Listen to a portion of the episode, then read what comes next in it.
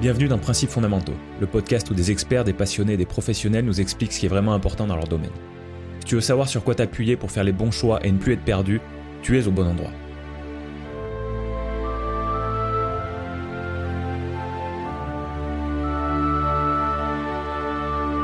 Bienvenue dans l'épisode 35 de Principes fondamentaux. Je suis Alexandre Penaud. Prendre les bonnes habitudes des écolos, c'est difficile pour toi? Mon invité du jour pense que ça ne devrait pas forcément l'être. Elle a créé The Good Habits, la plateforme communautaire dédiée à l'éco-responsabilité bienveillante. Dans cet échange, nous parlons notamment de design, de placer l'humain au centre de la réflexion, de minimalisme, d'écologie, de ne pas se bloquer si on n'est pas parfait, et du fait de prendre conscience des ordres de grandeur quand il s'agit de l'impact de nos actions sur l'environnement. C'est parti pour ma discussion avec Cassandre Milius. Est-ce que tu peux me parler de ces deux termes euh, déjà, me, les décrire, le terme de design, le terme d'éco-responsabilité Parce que Ouais. euh, le terme de design notamment, je, je pense que c'est un terme qui n'est pas bien compris par l'immense euh, majorité de la population. Donc est-ce que tu peux nous, nous dire euh, comment tu définirais ce terme de design et, et comment tu le vois d'un point de vue général? Euh, alors c'est marrant parce que le design, souvent, on a tendance à penser que c'est juste un mobilier euh, créé par un artiste un peu excentrique, un peu stylé. Euh, et en fait, le design, c'est pas que ça. Euh, pour moi, et je pense pour beaucoup de personnes, c'est une manière de penser à part entière. C'est l'art et la science de rendre des choses désirables et agréables. Donc vraiment, comment on va créer un produit, un service pour faciliter la vie des êtres humains. Pour moi, c'est ça. Ok. Ok, donc faciliter la vie des êtres humains. Ça, c'est vachement important. Donc c'est plus que c'est plus que de l'esthétique. c'est beaucoup plus que de l'esthétique. Pour moi, c'est, enfin, grâce au design, on est censé comprendre tout de suite comment utiliser quelque chose. Tu vois, souvent, tu, tu as, des, des soi-disant des robinets, tu sais, dans des toilettes publiques qui sont soi-disant design. Mais en fait, t'arrives et t'es là, genre, où est-ce que je mets mes mains pour me sécher euh, Il sort par où le savon? Et en fait, pour moi, ça, c'est un mauvais design parce qu'on n'est pas censé expliquer comment fonctionne quelque chose. C'est censé Ouais. être fait pour que on comprenne tout de suite. Hmm. Est-ce que tu penses qu'il y a un bon design euh, par rapport à ta façon de le décrire? Est-ce que tu penses que c'est un design qui doit respecter, alors excusez-moi pour le terme, hein, mais les principes fondamentaux de- de- de- du fonctionnement des humains? Ah ben clairement. Pour moi, en fait, le design, c'est partir de l'humain. Donc à partir de là, forcément, euh, tout est lié. Ça doit comprendre comment comment fonctionne un être humain, quels sont ses comportements.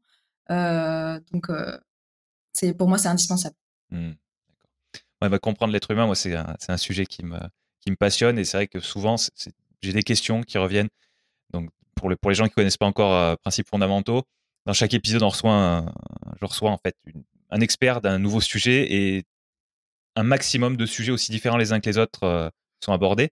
Et, mais il y a toujours ce point commun euh, de, l'humain dans à peu près à peu près tous les sujets.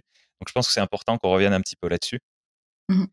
Euh, donc, le design, ça concerne la fabrication d'objets ou est-ce que tu vois, ou est-ce que tu vois ça euh, encore plus large que le- la question de la question des objets? Ah non, pour moi, le design, ça, ça s'applique à absolument tout, que ce soit des, pro- des produits, des expériences ou même des services. Ok. Euh, tu vois, par exemple, le Cirque du Soleil, c'est un événement, c'est un divertissement.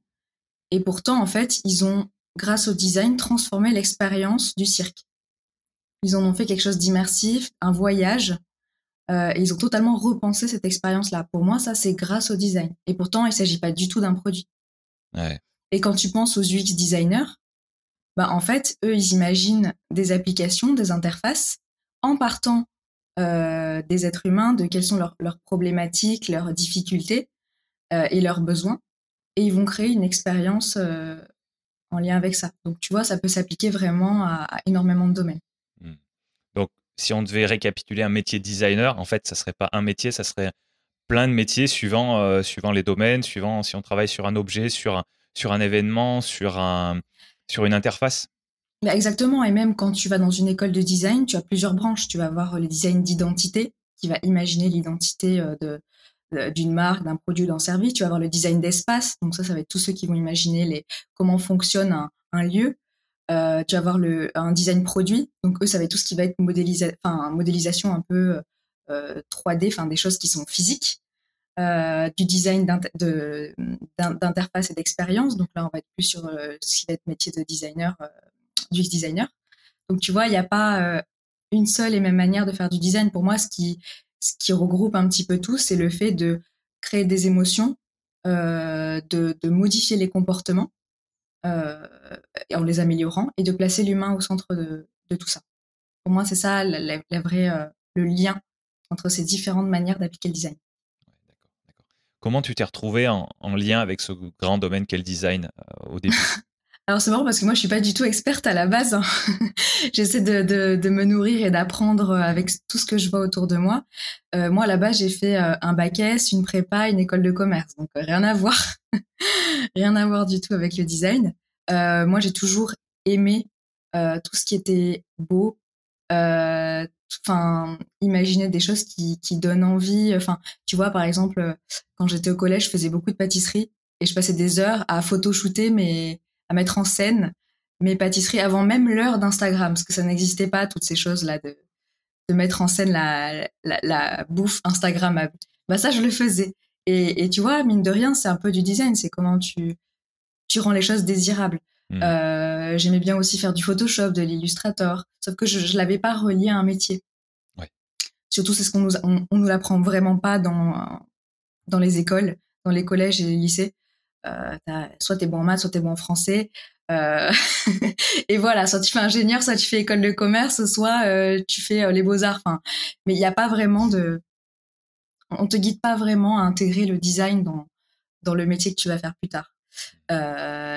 et donc moi non, j'ai fait du coup une école de commerce. J'ai j'ai travaillé un petit peu en start-up, en grand groupe et dans le conseil. Et en fait, à côté de moi, quand je, je faisais du conseil, il y avait toute une équipe du X designer. Et c'est là que j'ai commencé à me dire, mais qu'est-ce que c'est ce métier? C'est trop bien. Ça mélange à la fois un petit peu du business, un petit peu euh, euh de la créativité, euh, du design. Et c'est là que, du coup, j'ai repris mes études et j'ai fait un master en design en 2019. D'accord, d'accord. Donc tu, c'était, c'était une sorte de passion depuis longtemps, quelque chose que tu que tu faisais un peu naturellement et et c'est revenu à la fin de tes études? Il y a peut-être une phase où où tu t'es plus concentré sur la partie études, sur la partie commerce, peut-être, je suppose, et, c'est revenu finalement, euh, c'est revenu pendant, une, pendant un de tes stages ou pendant un de tes, un de tes premiers jobs, peut-être c'est ça? Ouais, c'est ça. Bah, tu sais, je pense que c'est un peu le moment euh, que n'importe quelle euh, personne vide quand elle rentre dans, dans la vie active et qu'elle se rend compte au final qu'elle se lève le matin et qu'elle sait pas trop pourquoi elle va au travail. Bah, c'est un peu ça qui s'est passé.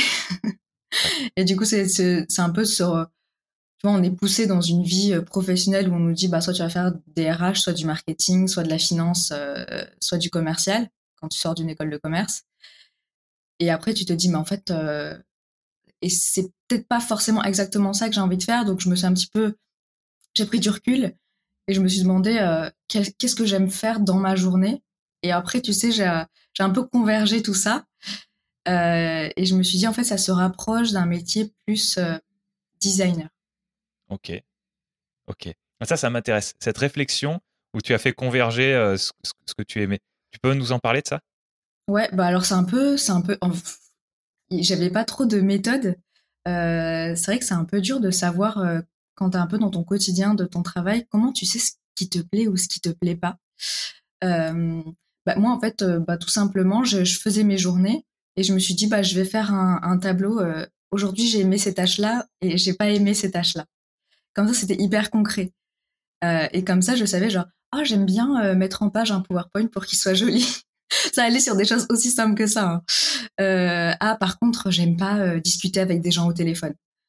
et petit à petit, les tâches se remplissent. Après, tu, tu peux converger. Bah, c'est un peu genre une mini séance de design thinking tout seul, quoi. D'accord. et qui après bah, m'ont un peu guidé sur. Après, ce que j'ai fait, c'est que je, du coup, j'ai réfléchi. Je me suis dit ok, c'est plus des trucs qui ont l'air de ressembler à du design que j'aime faire, mais est-ce qu'il existe un métier derrière? Et donc après, je suis allée chercher vraiment plein de personnes sur LinkedIn. J'ai tapé euh, designer, etc. Ou UX designer ou UI designer, parce qu'en fait, j'en savais rien, je savais même pas. Je me, disais, mais que font ces gens euh, dans leur journée? Ils, se lèvent, ils se lèvent au travail et ils font quoi? Parce qu'on ne sait pas, on ne sait pas écrit, on n'a pas de cours là-dessus en soi. Euh, et c'est un métier qui est assez récent en plus. Et donc j'ai contacté plein de plein de personnes sur LinkedIn. Je leur je leur ai dit ton métier m'intéresse. Est-ce que tu peux m'expliquer ce que tu fais au quotidien? Et c'est à partir de là que j'ai découvert ça et que je me suis dit ah effectivement, il faudrait peut-être que je me reforme pour me réorienter là-dedans. D'accord, d'accord. Le, fait que tu aies contacté ces gens sur LinkedIn, donc ça me fait penser à une discussion que j'ai eue assez récemment avec euh, Julia Cantaraggiou, euh, qui, est un épisode qui est sorti il y a quelques jours. Je crois d'ailleurs que tu, Julia, que tu, connais également. Ouais. Qui, m'a beaucoup parlé de LinkedIn, qui m'a beaucoup parlé du fait de contacter les gens, euh, un peu comme toi, tu sembles avoir fait. C'est quelque chose que je fais moi aussi un petit peu, alors peut-être moins, peut-être avec moins d'intensité que toi tu l'as fait ou que Julia le fait très régulièrement. C'est quelque chose qui me parle aussi. Donc, donc j'ai envie d'insister un petit peu dessus parce que parce que vraiment le fait d'aller vers les gens comme ça avec un avec un but de curiosité, je trouve ça très très intéressant. Du coup, je me demandais par rapport à cette expérience-là, déjà c'était quelque chose que tu continuais de faire régulièrement ou si tu l'as vraiment fait parce que tu avais cette question en tête et, ces interrogations par rapport au, métier de, UX designer notamment. Euh, déjà, est-ce que tu continues de le faire? Et puis, euh, et puis, euh, et puis, quand tu l'as fait, comment dire? Est-ce que, bah, par exemple, est-ce que tu as eu beaucoup de retours ou est-ce que la plupart des gens t'ont jamais répondu? Comment ça s'est passé? Alors, déjà, c'est un truc que je. C'était pas la première fois que je le faisais. J'ai toujours utilisé LinkedIn. je crois depuis que j'étais en à la moitié de mon école de commerce, quoi, en césure à peu près. J'utilisais LinkedIn pour trouver mes stages. D'accord. En fait, pour moi, ça, ça me plaisait pas les, les sites d'offres d'emploi parce que je trouvais ça déshumanisé, je comprenais pas ce qu'on me proposait, ça me donnait pas envie. Euh, tu vois, c'était vraiment genre soit tu veux faire du marketing, soit tu veux faire euh, de la finance. Et moi, j'avais pas envie de faire l'un ou l'autre. Donc moi, je voulais faire un truc un peu lié à l'innovation, aux startups, sauf que je savais pas quel nom ça avait. Eh oui. Et donc, euh, ce que j'ai fait, c'est que j'ai tapé ces mots clés sur LinkedIn euh, et, j'ai trouvé plein de personnes, par contre, qui, euh, qui travaillaient dans ces domaines-là. Et tu vois, par exemple, j'ai trouvé mon stage en Open Innovation chez SNCF en contactant une fille sur LinkedIn.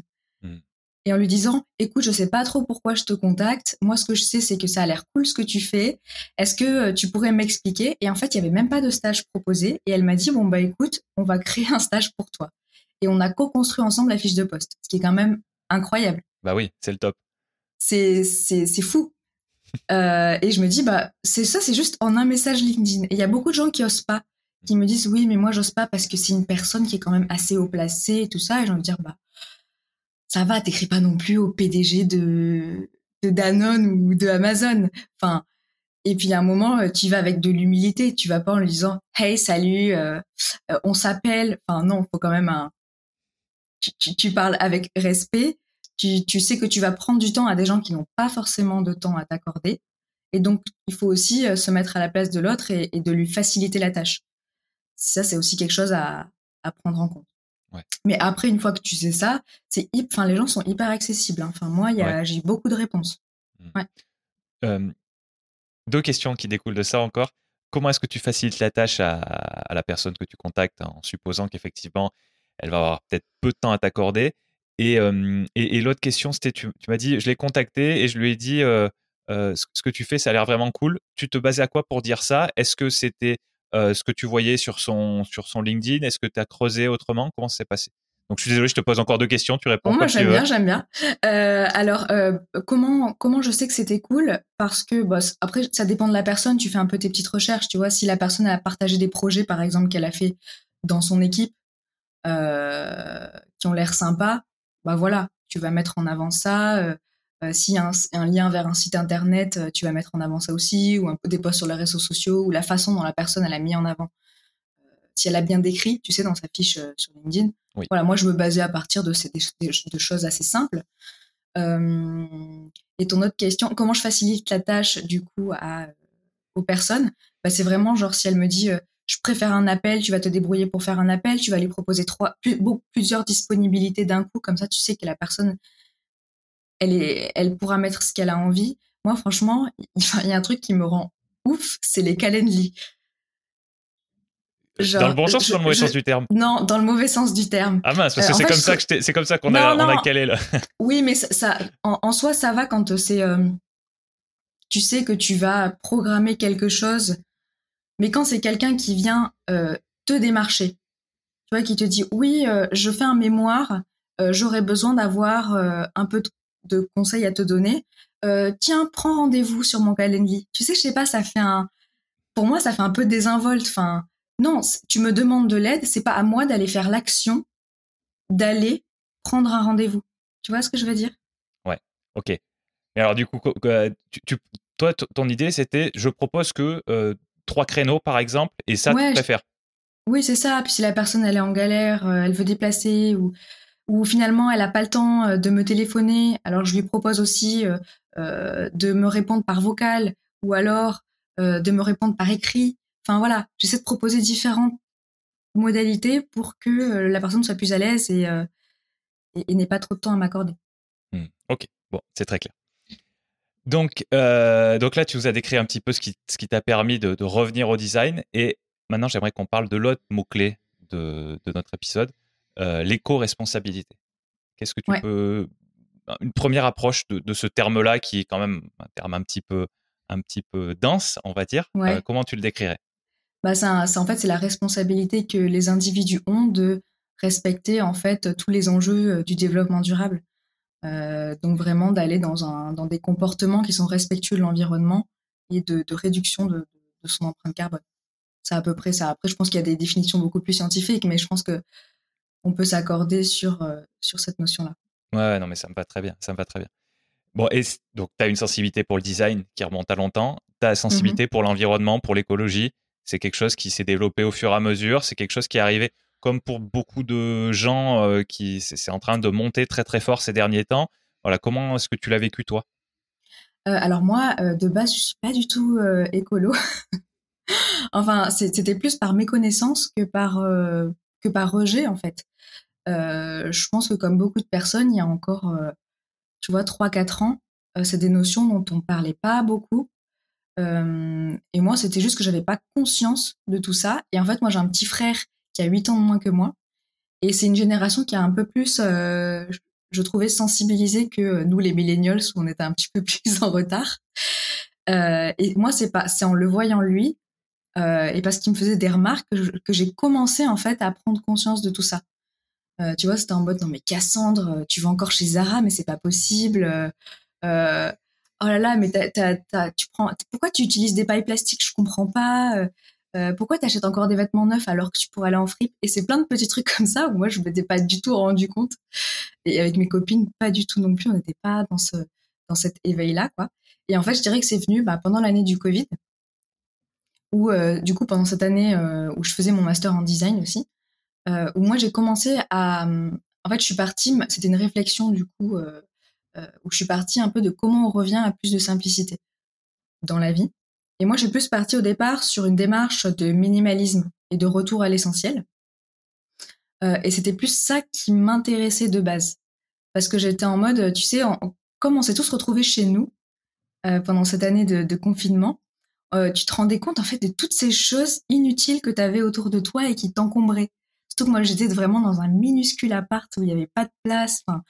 et c'est à partir de là que je me suis dit, ah mais tout ça, ça me sert à rien. Du coup, j'ai fait mes deux énormes tris, un peu à la Marie Kondo, euh, pendant, pendant ce confinement-là. Et j'étais en mode, ouais, mais ok, c'est bien. Euh, on est en train de jeter plein de choses, de revenir à l'essentiel, mais en fait, dans ces mouvements euh, minimalistes, il n'y a aucune notion d'environnement.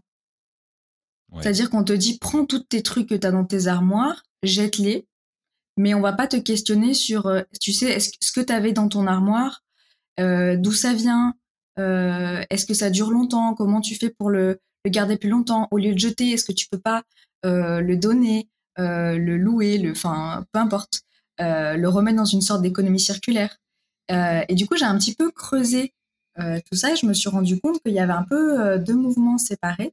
Les mouvements, tu sais, très sobriété, éco-responsabilité, tout ce qui était très écolo et qui en fait avait une intention environnementale. En fait, on te dit change pour sauver la planète, mais alors on ne te parle pas du tout de toi, de ton bien-être, de qui tu es, de ton rythme. C'est vraiment euh, réduis ton CO2 et basta. Sauf que le CO2, moi, ça ne me parle pas du tout. Enfin, à l'époque, euh, j'étais là, euh, c'est quoi 200 kilos de CO2 Ça correspond à quoi? Enfin, enfin, tu vois, ça c'est des notions qui sont pas du tout reliées à nos quotidiens et à ce qu'on a appris. Et d'un autre côté, euh, tu avais du coup tous ces mouvements de minimalisme, tu sais, un peu à la Marie Kondo, etc. Où bah là, c'est vraiment une intention de bien-être, de développement personnel. Est-ce que ce que j'ai me rend heureux? Est-ce que je sais identifier l'important de ce qui n'est pas important? Euh, Mais alors, par contre, aucune notion environnementale. Et là, je me suis dit, mais, mais c'est hyper bizarre qu'il manque un truc entre les deux qui fait, est-ce qu'il n'y a pas un moyen de changer, d'être à la fois, de s'épanouir personnellement, tout en respectant la planète? Et donc, en fait, j'ai essayé d'apporter une réponse design à ça. Hmm. Donc ça, c'était mon projet de diplôme et qui a débouché du coup sur, euh, sur mon projet euh, entrepreneurial actuel. D'accord. Ok. Mais c'est vrai, quand, quand, tu le dis, quand tu le décris, ça semble assez évident qu'un courant minimaliste et qu'un courant écolo, on va dire, pour faire simple, peuvent, enfin, ont, des gros points communs. Ça semble évident. Mais d'après ce que tu décris, jusqu'à présent, c'était c'était pas trop relié. C'était vraiment deux, peut-être, deux types de personnes un peu différentes et, et, les gens avaient peut-être pas trop fait le lien entre les deux. Donc, je, vois, je, vois bien ce que, je vois bien ce que tu veux dire. En fait, les gens, peut-être qu'ils font le lien entre les deux, mais il y en a certains qui vont avoir l'impression d'être minimalistes, mais eux, ils le font parce qu'ils ont envie d'être euh, plus épanouis dans leur quotidien. Et ils le font vraiment pour des choses très, très personnelles. Oui. Et t'en as d'autres, euh, tu vois, pour, par exemple, pour économiser de l'argent ou pour être plus heureux, enfin, ce genre de choses. Et t'as d'autres personnes qui vont vraiment être dans une démarche de sobriété pour réduire leur impact environnemental parce qu'ils ont une forte sensibilité à l'environnement. Hmm. Et tu vois, c'est quand même deux moteurs de motivation qui sont quand même euh, hyper différents. C'est vraiment de l'intrinsèque et de l'extrinsèque. Enfin, c'est. Ouais, ouais. Ouais, c'est très clair, c'est très clair. Moi, il y a un truc par rapport à, à tout ça qui, me revient, auquel je pense quand tu me décris ça, c'est que on peut avoir des objectifs différents, des, buts, vraiment ce qui est, comme tu dis, ce qui est intrinsèque, ce qui, est intrinsèque, ce, qui, ce qui fait qu'on veut faire telle ou telle chose, et puis quand même, finalement, avoir des actions similaires qui fait que qui fait qu'on va atteindre euh, les deux buts. c'est euh, ça. Et, ça, ça me parle beaucoup. Donc, euh, ouais. Exactement, ça, c'est du coup, ça, c'est les conséquences. Mais du coup, est-ce que pour donner envie et mobiliser, il il faut pas faire appel un petit peu à l'un et à l'autre? Et moi, mon constat, c'était que, ben, à l'époque où j'étais pas forcément, enfin, hyper sensible à l'environnement, je me disais, ben moi, en fait, quand on me dit, tu vas réduire de temps de CO2 ou euh, tu vas euh, sauver euh, des ours polaires sur une banquise, ben c'était pas forcément ce qui allait me donner envie de changer. Je pense qu'il y a beaucoup de gens qui sont comme ça aujourd'hui.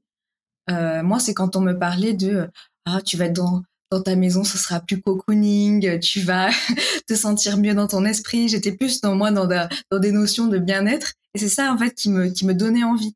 Mais du coup, en m'embarquant là-dedans, bah, petit à petit, je me suis sensibilisée Hmm. Euh, autour de l'environnement. Mais tu vois, chacun a ses moteurs de motivation différents et il faut, faut juste partir de l'humain, en fait. Oui. C'est ça. Et du coup, pour toucher ces différentes personnes, est-ce que tu penses qu'il faut garder un, canal de, un canal de communication pour un type de personne et un autre canal pour un autre type de personne, même si derrière, on va chercher à, leur faire la même chose Ou au contraire, essayer de communiquer un petit peu avec tout le monde, avec un message entre les deux qui parle un petit peu de bien-être, qui parle un petit peu d'environnement? Je pense que c'est pas une histoire de canal de communication euh, qui est important, c'est plutôt le message qui va être euh, transmis. Et je pense qu'il faut à la fois parler à des gens qui sont sensibles à l'environnement en, euh, parlant de l'impact que ça peut avoir sur la planète en termes de CO2, de, de litres d'eau économisés, d'énergie économisée. Mais il faut aussi parler à ceux qui sont pas encore sensibles à ça euh, et mettre en avant peut-être les gains aussi que tu peux, tu peux euh, avoir individuellement si tu veux bien changer. Mmh. Tu peux avoir plein de plein d'intérêts euh, financiers, réduire ta, ta facture à la fin du mois. Euh, tu peux améliorer ta santé parce que quand tu consommes moins de, de trucs, plein de, de produits chimiques ou de qui viennent de l'autre bout de la planète, ben il y a peut-être des impacts sur ta santé. Quand tu réduis ta consommation, tu as plus de temps pour voir tes amis, pour pour toi. Euh, donc je pense que c'est un, mélange des deux euh, qu'il faut avoir. Ok. Ok, donc j'insiste un petit peu dessus, mais, mais parce que mmh ça me semble important.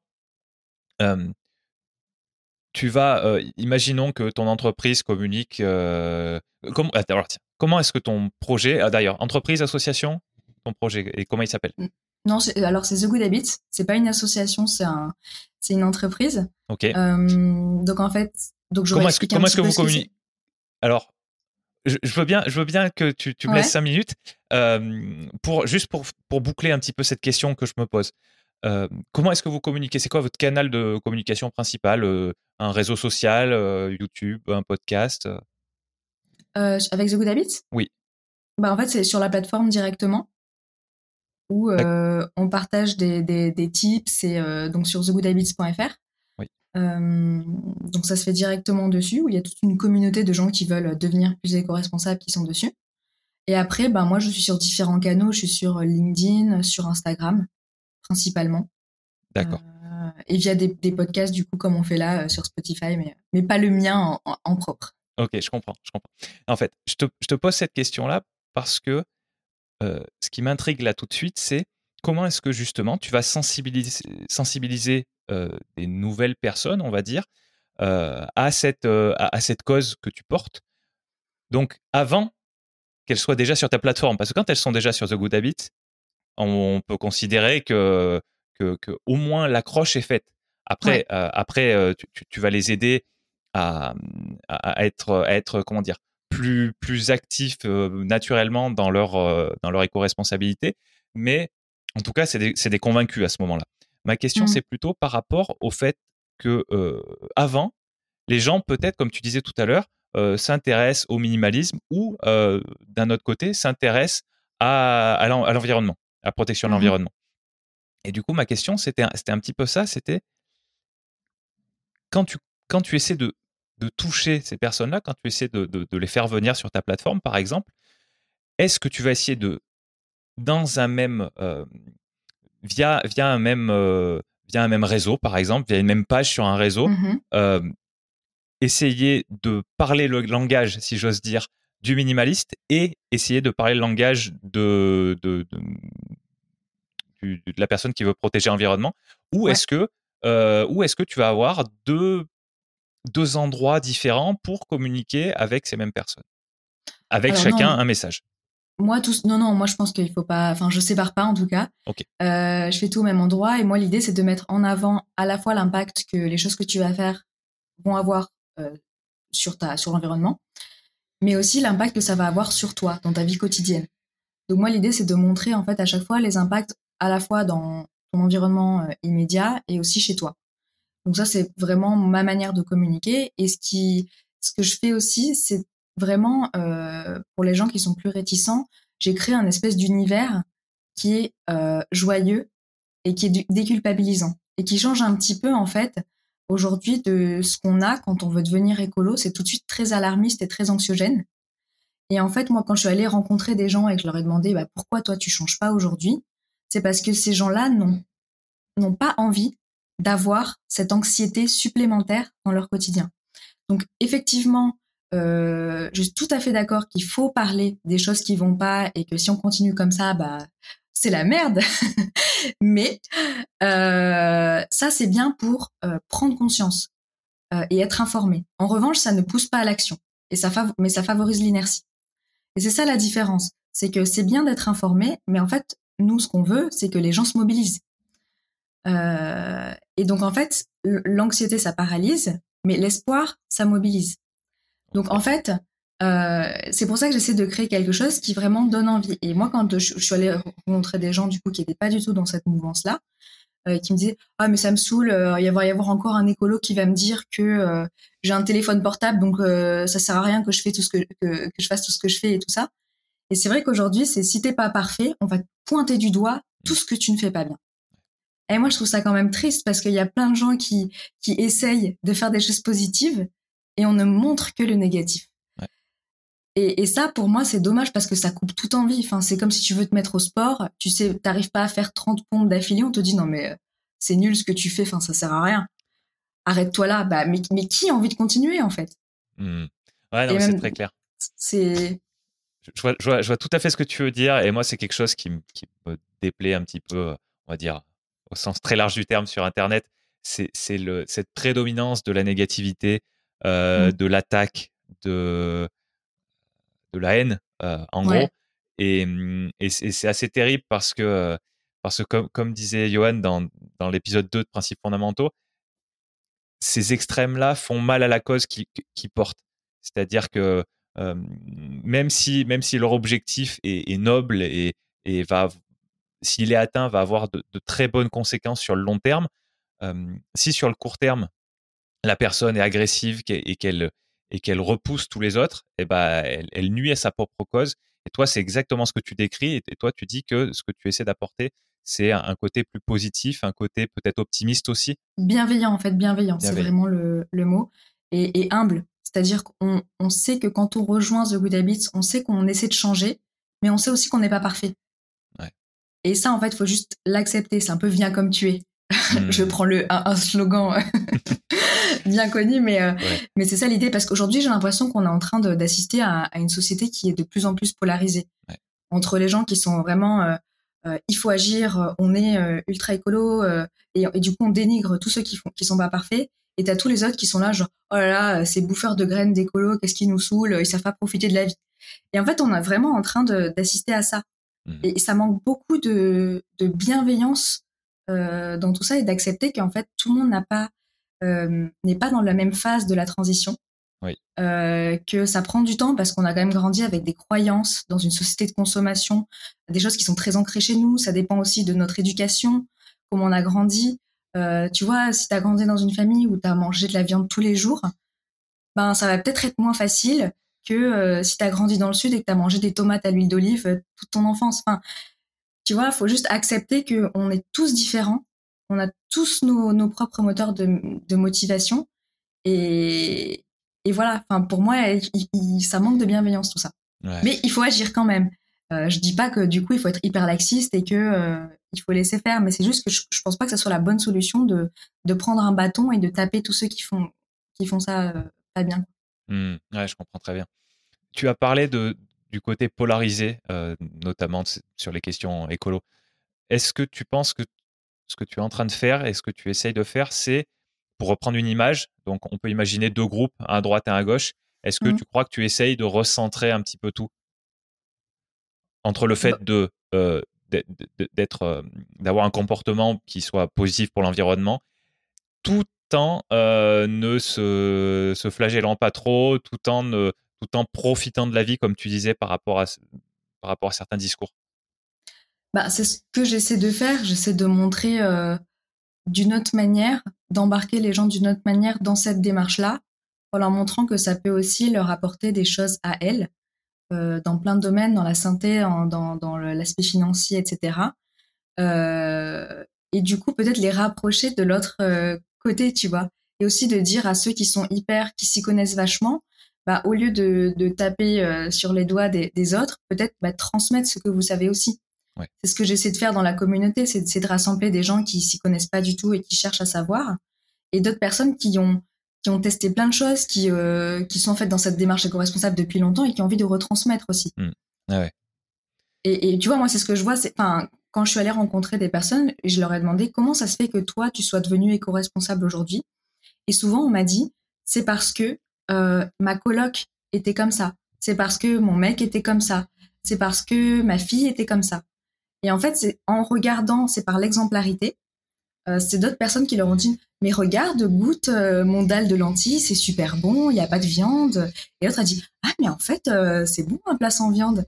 Et l'autre qui a dit bah tiens on va voyager en Europe cet été. Ah mais en fait c'est trop bien finalement il n'y avait pas besoin de partir à l'autre bout de la planète.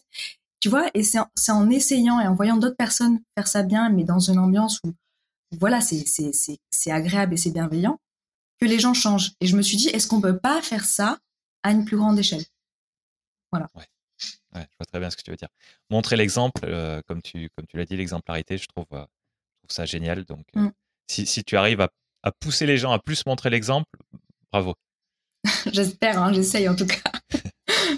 Bon, est-ce que tu peux nous parler un petit peu plus de cette communauté de The Good Habits, euh, nous, nous, nous, décrire, euh, nous décrire ce qui se passe euh, quand on fait partie de cette communauté, par exemple? Ouais, alors bah, The Good Habits, du coup, c'est une plateforme d'inspiration et de partage d'habitudes éco-responsables. En gros, c'est un espace où on va pouvoir retrouver des conseils et des do-it-yourself pour devenir plus éco-responsable au quotidien dans différents domaines, que ce soit dans l'alimentation, dans l'hygiène, la beauté, l'entretien de sa maison, la mobilité, etc. Donc en gros, l'idée c'est d'avoir quelque chose d'assez personnalisé. quand on est au début, on va te proposer des gestes qui sont assez simples quand tu es au début de ta transition. Et quand tu es un peu plus avancé, on va te proposer des choses un peu plus complexes à adopter. Et l'idée, en fait, c'est de mettre en avant, souvent on met en avant que ce qui est positif dans les éco-gestes, alors qu'en fait, ben, en vrai, c'est des contraintes la plupart du temps et ça, c'est pas forcément facile à adopter. Euh, et moi, l'idée, c'est de mettre ça aussi en avant. C'est qu'on va te dire en toute transparence, bah, si tu veux faire ça dans ton quotidien, sache que euh, tu vas avoir ça, ça, ça comme galère, mais ça va être comme ça aussi euh, positivement. Donc c'est un peu l'idée. Et que chacun puisse se nourrir, parce que tu as une communauté de gens qui en savent un peu plus, d'autres qui en savent un peu moins. Donc c'est de créer une espèce d'émulation collective, parce qu'il y a beaucoup de gens qui se sentent seuls aujourd'hui dans cette démarche et qui ont besoin d'être accompagnés par des gens qui ont la même sensibilité. Hmm. La plateforme, elle ressemble à quoi? C'est-à-dire, c'est quoi? C'est une sorte de réseau social? C'est un forum? C'est à quoi ça ressemble Ça ressemble? un peu comme un, petit, un Pinterest euh, de l'éco-responsabilité. D'accord. Voilà, euh, c'est un, comment te décrire la plateforme? Euh, tu, bah, en gros, tu, tu, tu vois plein de, de, petites images avec dans les différentes catégories de ton quotidien euh, des petits gestes et puis chaque geste t'est expliqué avec comment tu dois comment tu peux l'appliquer, de quel matériel tu as besoin, quels sont les avantages, les inconvénients et qu'est-ce que ça t'apporte aussi dans ton quotidien en termes financiers ou comme impact environnemental. Mmh. Tu as parlé de. je crois que j'ai déjà mangé, mangé, le nom parce que j'ai bien écouté la fin de ta phrase et j'ai oublié le début. de, des, des, parties de ton quotidien, comment tu as dit? Je ne crois pas que c'était ça exactement le terme. Les domaines de ton quotidien? Les domaines de ton quotidien. Donc, ces domaines de ton quotidien, tu peux me les citer, ou sauf s'il y en a vraiment beaucoup? Non, il n'y en a pas beaucoup. Hein. C'est vraiment bah, l'alimentation, l'hygiène, l'entretien de la maison, la mode, euh, tu as une partie un peu plus lifestyle. Donc, euh, ça va être un peu plus ce qui va être lié à la mobilité, les vacances. Euh. D'accord. Ok. Et là, en ce moment, on trouve aussi pas mal de choses sur l'énergie. Parce que c'est d'actualité. Donc. Ouais. du coup, ça fait partie d'une catégorie un petit peu à part maintenant, l'énergie, ou c'est un peu mélangé dans tout le reste? Ça, pour, pour l'instant, c'est dans. Je, je, sais pas. En fait, tu sais, c'est la communauté qui poste aussi. Donc c'est eux qui, qui classent un petit peu dans ce qu'ils ont envie. Ça dépend parce que tu vois, par exemple, il y a, euh, j'ai des partenaires éco-responsables aussi qui, qui partagent des, des, infos euh, pédagogiques. Là, par exemple, j'ai travaillé avec euh, Adapt, qui est une application qui te permet de te dire à quel moment il faut que tu lances ton électroménager euh, pour que ça consomme le moins de CO2. Euh, et donc eux, je crois qu'ils ont partagé quelques tips. Euh, et donc comme c'est lié à l'électroménager, ça sera dans la catégorie entretien de la maison. Ok. Voilà. Donc ça dépend vraiment en fait euh, du contexte. Euh, voilà, mais ça fait un an que j'ai lancé, donc euh, tu vois, on, est sur vraiment une plateforme qui, qui en est à ses débuts. Donc, ouais, qui, qui, est encore en mouvement, quoi. Voilà, c'est ça. Mais c'est bien, c'est bien de pas être figé et, ça rejoint aussi ce que tu disais par rapport aux gens. Donc, donc c'est une bonne chose qu'on se parle à, cette étape-là et peut-être pas dans, dans quelques années où, où, il y aura certaines choses qui justement seront un petit peu un petit peu cristallisées. Alors pour de bonnes raisons, espérons. Mais, c'est vrai que plus ça avance et, moins on est mobile et, moins on peut bouger. Donc, euh, donc je, trouve ça, je trouve ça chouette. la, question maintenant du est-ce que tu peux nous aider à, à, relier ces deux questions, du, ces deux mots-clés, pardon, du design et de l'éco-responsabilité, maintenant qu'on a un petit peu parlé des deux, qu'on a parlé de ta plateforme, comment est-ce qu'on peut comprendre ça? Ah, alors, euh, du coup, donc, ouais, le design et l'éco-responsabilité, donc pour moi, euh, en fait, ce que je t'ai dit, c'est que je constatais qu'il y avait dans la manière dont les médias ou, les, organisations essaient de mobiliser les gens dans une démarche éco-responsable, bah, il y, a un, petit souci pour moi. Euh, parce qu'aujourd'hui, il y a trois Français sur quatre qui veulent devenir plus éco-responsables, mais en fait, dans les faits, il y en a pas autant qui agissent vraiment. Et donc, je me suis demandé pourquoi Pourquoi il y a un tel delta entre j'ai envie, mais je ne fais pas vraiment Et en fait, pour moi, c'est parce qu'il manquait. Euh, en fait, on partait pas de l'humain. Tu vois, on te, on te, la démarche, elle est trop euh, abrupte. C'est-à-dire que dès qu'on te dit aujourd'hui, il faut agir vite, avec la même envie et les mêmes moyens. Demain, tu vas euh, te doucher en moins de trois minutes. Demain, tu vas arrêter de manger de la viande. Demain, tu vas euh, euh, mettre trois doudounes chez toi pour pas mettre ton chauffage. tu vois, et, et c'est plein de choses que les gens, bah, soit ils n'ont pas les moyens, parce que tout le monde déjà n'a pas les moyens d'acheter éco-responsable ou des choses comme ça. Tout le monde n'a pas le même temps. Je veux dire, quand t'as, as, moi j'en ai pas, mais quand t'as des enfants, euh, tu vois, t'as pas forcément le temps de penser à l'éco-responsabilité. Euh, tu vois, il y a plein de contraintes qui font qu'aujourd'hui, ben, on peut pas tous agir de la même manière. Euh, et en fait, parce qu'il manque une vraie approche design. Et comme je te disais, le design, pour moi, ça a trois pouvoirs. Le premier, c'est de créer des émotions.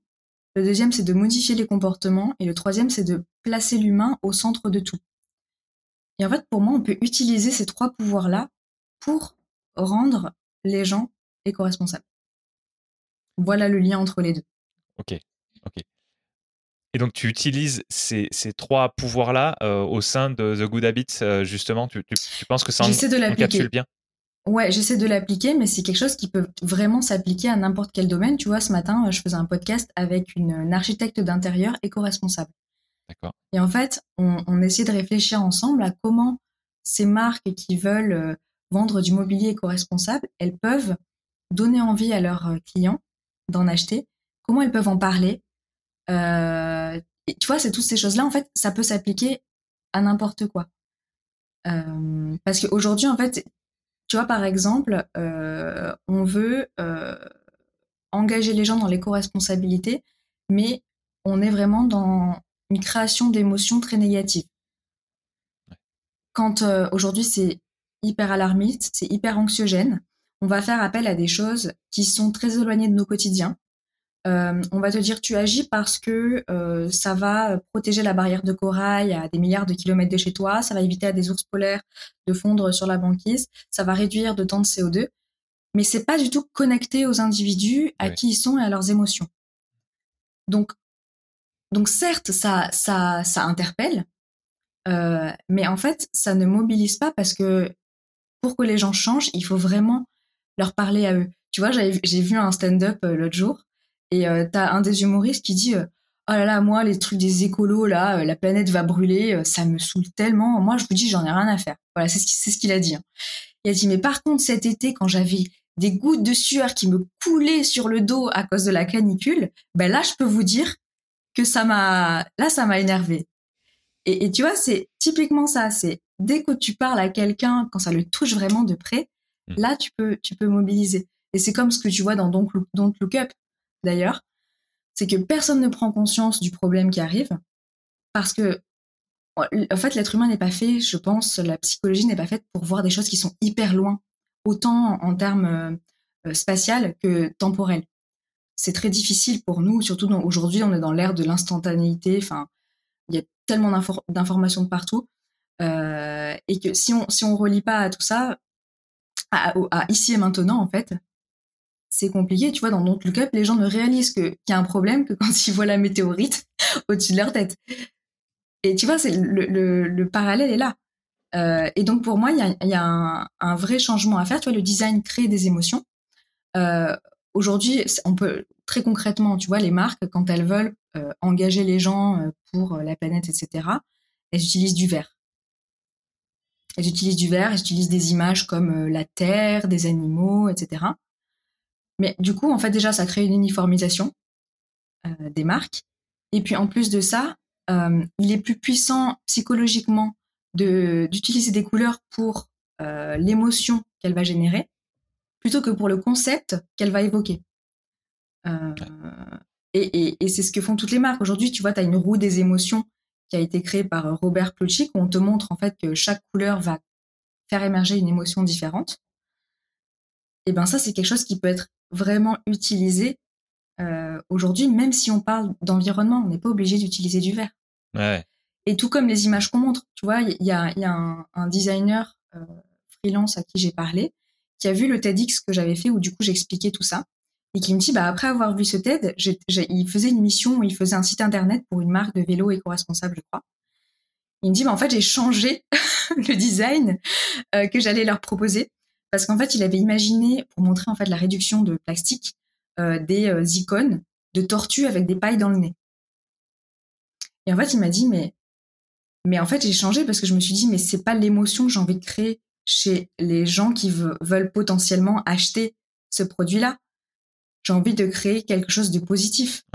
Euh, tu vois, les grandes marques, euh, que ce soit euh, Nike ou peu importe, ils vont pas te montrer une image du statu quo, enfin de, de, de quelque chose qui est là aujourd'hui. T'achètes un produit pour la version que tu as envie d'être, de mmh. devenir. Donc, quand tu vas acheter Nike, t'achètes pas juste un produit, t'achètes la version de toi-même vers laquelle tu veux tendre. Tu as envie de d'avoir du du pouvoir, d'être de te sentir euh, mieux dans ton corps, de voilà, c'est ça que tu achètes. C'est pas aujourd'hui ce que c'est. Et donc, quand tu vas acheter une marque de vélo responsable, tu veux pas voir une tortue qui souffre, et parce que ça va te créer des émotions négatives. Tu veux voir, bah, en fait, qu'est-ce, quel monde ça va créer? Et pour moi, pour moi, tu vois, très concrètement, je te montre, voilà, en quoi le design euh, permet du coup de, de, de, sensibiliser les gens et de leur donner envie de changer leur comportement. Ouais, je vois très bien ce que tu veux dire.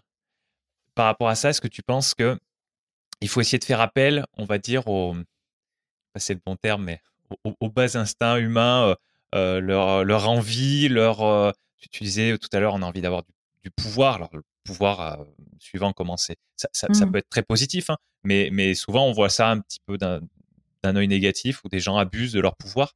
est-ce que tu penses qu'il faut mettre en avant des instincts qui sont, euh, qui sont peut-être assez primaires euh, des gens? Est-ce qu'il faut aller chercher à toucher ça pour essayer d'avoir un impact global sur le long terme qui, lui, sera positif?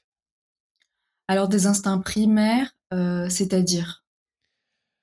Bah, Comme tu disais tout à l'heure, l'envie de pouvoir ou, ou pour, pour prendre un, exemple euh, par rapport euh, tu les sept péchés capitaux, essayer d'aller d'aller toucher euh, d'aller toucher les les choses de, de cet ordre-là, le, le, leur rapport à l'argent, leur rapport à, à, la bouffe, leur rapport au sexe, tout ça. Ouais, alors alors écoute ça, je je pense pas qu'il faille aller jusque là. moi, je pense juste qu'il faut partir des de leurs besoins euh, et s'adapter à ça. Après, est-ce qu'il faut aller faire euh, des instincts très primaires? Pas forcément, mais il faut plus se concentrer sur le, le, le, cerveau humain, comment il fonctionne. Mais après, en revanche, euh, peut-être aussi se dire que ben on est parfois un peu égoïste. Tu vois, il faut peut-être aussi se dire qu'il faut prendre en compte ça. tu vois, moi, il y a plein de gens qui me disent ouais, bon, je sais que c'est pas bien, mais moi, j'adore la douche. Hein, j'adore me doucher hyper longtemps. C'est mon moment. Euh. mais bon, je le dis à personne parce qu'aujourd'hui, euh, euh, c'est pas bien. Et tu vois, ça, en soi, c'est un peu de l'égoïsme. Mais pour moi, il faut aussi le prendre en compte que chaque personne a ses, petits, ses petits moments qui la rendent heureux. Mmh. Et c'est pas forcément parce que elles sont dans une démarche où elles en ont rien à foutre des autres. C'est juste qu'elles n'ont pas encore trouvé l'équilibre entre ça me fait du bien et en même temps, je respecte euh, l'environnement autour de moi, tu vois. Ouais. Moi, c'est juste qu'il faut. Ce que j'essaie de prôner, c'est qu'il faut un petit peu aussi réfléchir à comment pense l'être humain, au lieu de, de, vouloir le changer sans se demander à comment comment il réfléchit mmh. et comment il se sent. C'est moi, c'est vraiment ça le, le truc et, et pour moi, c'est ça le design parce que le design, c'est placer l'humain au centre et partir des besoins de la personne. Est-ce que tu crois qu'on peut faire un. Quand, on veut se lancer, est-ce que tu crois qu'on peut faire une sorte de bilan en se disant euh, voilà tous les points que je pourrais améliorer euh, pour, pour avoir un, un, impact moins négatif sur, sur l'environnement? Alors, je suis désolé d'employer ce terme, ce terme justement négatif, en disant moins négatif, mais, euh, mais parce, que, parce que ça reste, il me semble quand même que ça reste le cas, c'est-à-dire qu'on ne peut pas avoir un, c'est très difficile d'avoir un impact neutre ou positif sur l'environnement, à part, euh, à part euh, peut-être vivre dans les bois et planter des arbres euh, plus que. donc je pense que ça c'est compliqué. mais, mais justement faire une sorte de bilan sur tout ce qu'on peut faire, mais en se disant, dans tout ce que je peux faire, il y a, si je fais tout, c'est parfait, mais il y a certains, il y a certaines choses que je vais laisser de côté qui vont plus me manquer, et du coup prioriser euh, ce qui va avoir un impact positif sur l'environnement, mais euh, mais qui va pas trop nous manquer. Commencer par ça, et puis et puis voir après ce qu'on fait. Alors exactement, ça c'était, euh, c'est vraiment la base de, de, ce que j'essaie de faire. C'est en fait de permettre aux gens d'identifier les domaines qui sont chers à leur, euh, à leur confort et d'essayer de commencer par ce, euh, ce qui, ce qui n'est pas forcément important pour eux. Et donc ça, pour moi, ce, ce truc de, d'identifier déjà ce qui est important ou pas, bah, c'est un petit peu ce qu'on fait dans le minimalisme. Quand on, quand on revient un petit peu à l'essentiel, c'est qu'on essaie de réfléchir à qu'est-ce qui me rend heureux ou pas. Donc tu vois, si par exemple je te dis la, la meuf, elle a envie de prendre des douches super longues, bah, peut-être qu'elle va pas commencer par réduire ses douches. Peut-être que elle, en fait, elle va se rendre compte que euh, elle avait pas forcément de partir de, pas forcément besoin de partir aux Caraïbes, que qu'elle était super heureuse de partir euh, genre à Marseille euh, cet été. Tu vois? Et au final, c'est un impact qui est bien plus bien plus important. Mais ça lui pose pas trop de problèmes parce que finalement, elle les voyages, elle a pas forcément besoin d'exotisme. Mmh. Donc déjà, peut-être poser les bases de qu'est-ce qui est important pour moi ou pas, qu'est-ce qui m'apporte du bonheur ou pas, c'est déjà pas mal. Et aussi, donc ça, c'est en termes de ce qui me rend heureux ou pas, et aussi peut-être euh, mesurer son impact euh, environnemental. Donc tu vois, euh, tu peux faire le, le calculateur Nos gestes climat, où tu fais le test qui te permet de voir vraiment dans quel domaine du quotidien tu as un, un gros émetteur de CO2 ou pas. Déjà, ça te permet, enfin, en gros, on améliore que ce qu'on mesure. Donc, déjà savoir là où on a un bon impact ou un, un, pas bon impact, là où on va agir ou pas, et ensuite le corréler un petit peu avec euh, ce qui nous rend heureux ou pas. Et, à partir de ça, je pense que c'est une bonne base pour euh, commencer sa transition. Ouais. Ce, ce test dont tu viens de parler, tu as dit nos gestes climat, c'est ça? Ouais. Ok. Euh, c'est un, un, service qui est indépendant de toi? Oui, oui, oui, totalement. D'accord. Ok. Euh, ouais, ça, ça a l'air super. Donc, ce qu'on fera, c'est que à la fin de, à la toute fin de l'épisode, je dis aux auditeurs où retrouver les notes d'épisode. Et toi, ce que je te demanderais, c'est de retenir les, les, liens, notamment, ou les, les, ressources que tu auras mis en avant euh, pendant, pendant notre enregistrement. Et à la fin, tu me les, enfin, à la fin, ou demain, après-demain, tu me les enverras toutes et je les mettrai toutes dans les notes d'épisode que je vous dis à, à mmh la, à l'extrême fin de l'épisode comment retrouver. Donc, il y aura nos gestes climat dans l'eau. Ça a l'air, euh, ça a l'air d'être un super outil que je connaissais ah pas. C'est un, un, super outil, ouais. Et, et, qui permet de, qui permet clairement de, euh, de, de, faire son, de faire son bilan et, et de repérer son 80-20, quoi, ce qui, ce qui va nous, ce qui va, qui va avoir euh, de l'impact sans nous demander beaucoup d'efforts. Euh, commencer par là, et puis, puis après, si bah on est très courageux, euh, s'attaquer aux 20% restants, mais, mais, déjà commencer par les premiers 80. C'est ça, parce que souvent, en fait, on n'a pas conscience de, de la proportion entre les différentes choses qu'on va faire. Et tu vois, des fois, on va se, se prendre la tête pour des choses qui finalement n'auront pas beaucoup d'impact. tu vois, typiquement, oh là, là, je peux pas acheter cette tomate alors qu'on est en janvier, c'est pas possible. Euh, tu vois. Et au, au, final, on va aller réserver un avion euh, pour faire un aller-retour euh, Paris-Marseille. Et tu vois, c'est des, des choses qui sont, quand tu les prends l'une à côté de l'autre, tu dis oui, mais. Et souvent, on n'a pas conscience. Donc, je pense qu'il faut vraiment mesurer. Et nos gestes climat, c'est vraiment génial pour, pour prendre conscience de tout ça. Moi, je suis physicien à la base. Et la question ah. des ordres de grandeur, c'est quelque chose qui me semble complètement essentiel. Euh, depuis longtemps. Et là, dans ce que tu décris, on, tape en plein dedans, quoi. Euh, alors, le, le, truc avec les on a tendance à, je pense qu'en tant qu'être humain, on a tendance à, à tout écraser, c'est-à-dire à, à, écraser les contrastes. Euh, donc, donc, on va pas forcément se rendre compte de, de la différence monumentale entre alors j'ai pas les j'ai pas moi-même j'ai pas les ordres de grandeur en tête donc ce que je vais dire je vais m'appuyer sur ce que tu viens de dire euh, faut le prendre avec un grain de sel ce que je vais dire mais euh, mais effectivement on se rend peut-être pas forcément compte de, de, de la différence monumentale qu'il y a entre un aller-retour Paris-Marseille en avion euh, comme tu comme tu disais et euh, et, et, je sais pas moi et, et un geste du quotidien mmh. un achat de, un achat d'une tomate qui vient de qui vient de, du sud de l'Espagne ou j'en sais rien plutôt que plutôt qu'elle vienne de, de France.